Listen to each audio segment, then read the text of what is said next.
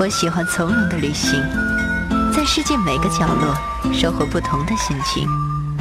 我想要简单的快乐，在人海茫茫中邂逅幸福的脸庞。我期待纯洁的天空，在漫漫旅途中找寻最初的感动。今天你我擦肩而过，让我把旅途中的故事讲给你听。我是舒阳，我们的旅行从新出发。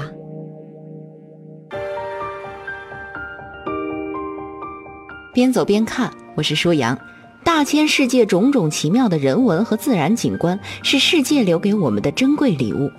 在有生之年，应该尽可能的看看这些正在消失的美丽。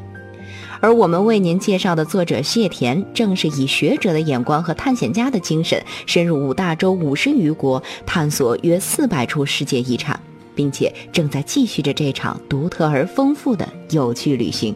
今天舒阳为您讲述的，正是谢田走访过的世界遗产中文明古国之首——埃及。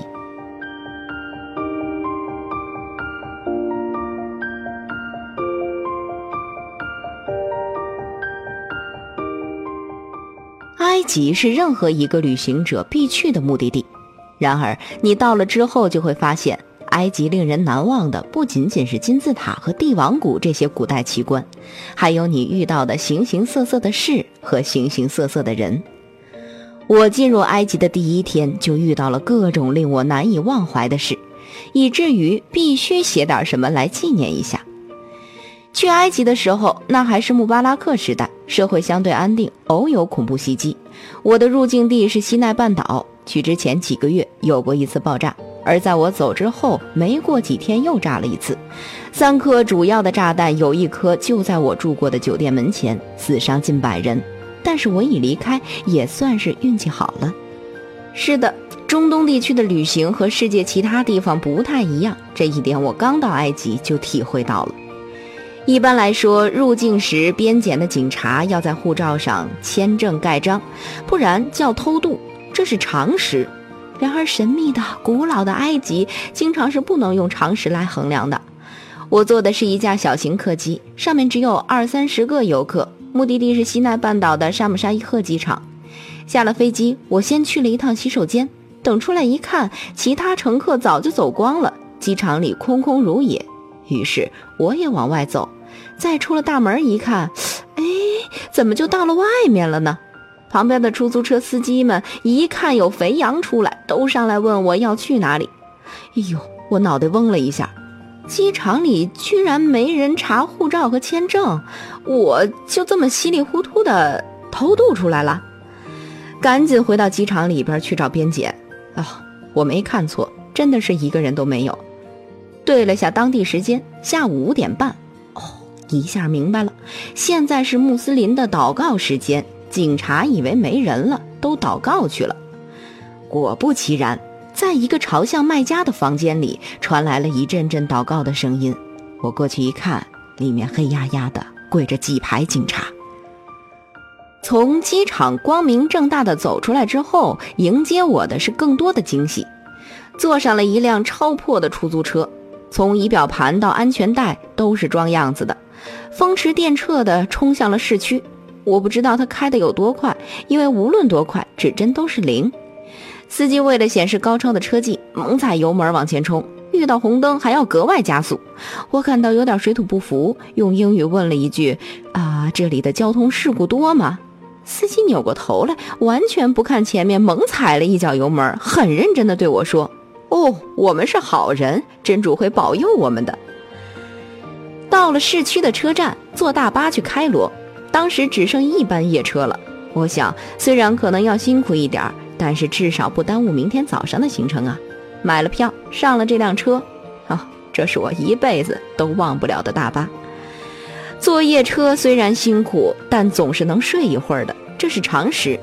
然而，埃及这个神秘的国家是不按常理出牌的，他们不睡觉，而且是所有的乘客都不想睡觉。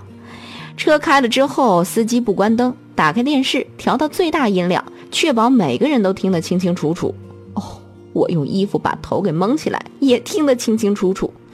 电视里放的还是个喜剧，每隔几分钟就可以听到乘客们发出欢快的笑声。哎呀，这完全是没有要睡的意思呀！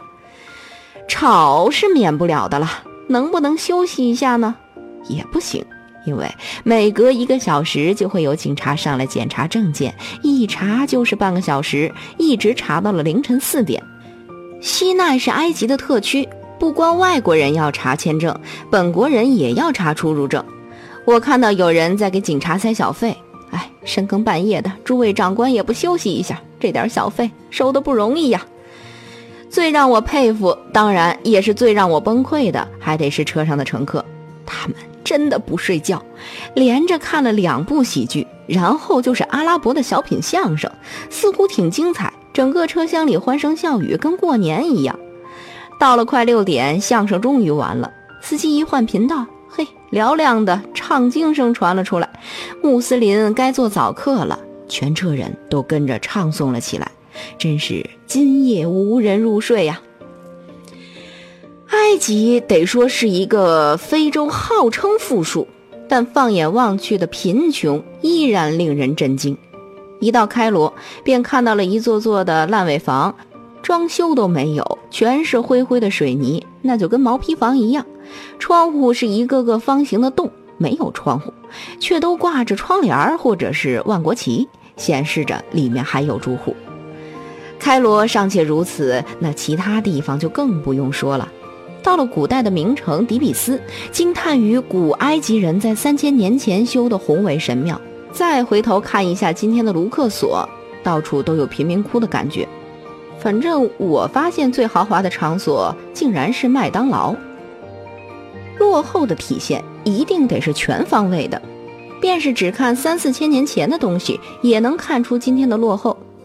就比方说开罗博物馆吧，那是世界第一流的文物宝库，纳尔迈的石板、图坦卡蒙的财宝，还有历代法老的木乃伊，通通收藏在里面。文物虽好，但混乱的文物标志系统还是能把“落后”二字明确无误地展现出来。正规的博物馆一般都用两种文字标示文物，英文和当地文字。然而开罗博物馆的文物标识牌上有四种文字。而且不是一起用，是想用哪种就用哪种。有时用英文，有时用法文，有时用阿拉伯文。游客能否看懂，只能是碰运气了。最神奇的是几具木乃伊，居然用的是象形文字做标识，估计是做给木乃伊自己看的吧。足以令后人羞愧的，还有埃及的古代文明。古代埃及非但不落后，而且富得流油。